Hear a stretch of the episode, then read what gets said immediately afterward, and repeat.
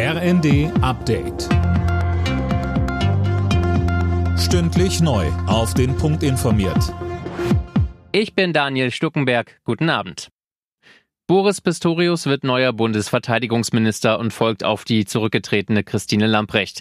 Er war seit 2013 Innenminister von Niedersachsen und wechselt nun auf die Bundesebene. Bundeskanzler Scholz nennt Pistorius einen herausragenden und äußerst erfahrenen Politiker, der sich seit Jahren mit Sicherheitspolitik beschäftigt. Übermorgen soll Pistorius seine Ernennungsurkunde erhalten. Ampelpolitiker begrüßen die Entscheidung, Boris Pistorius zum neuen Verteidigungsminister zu ernennen.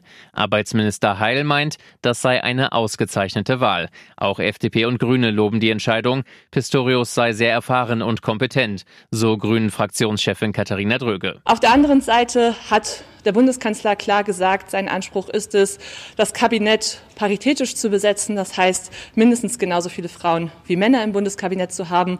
Aus meiner Sicht war das ein wichtiges Signal an die vielen qualifizierten Frauen in diesem Land. Und für uns Grüne ist das weiterhin selbstverständlich, dass wir die Hälfte an Frauen mindestens in Führungspositionen haben.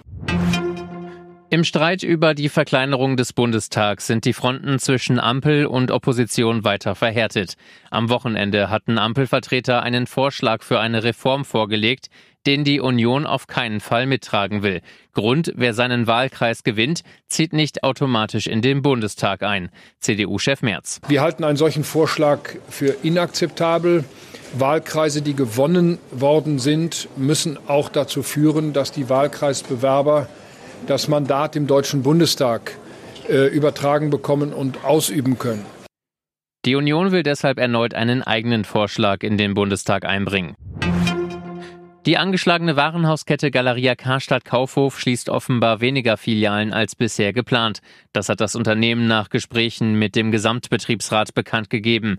Zuletzt hieß es, bis zu 90 der 131 Filialen seien von der Schließung bedroht. Alle Nachrichten auf rnd.de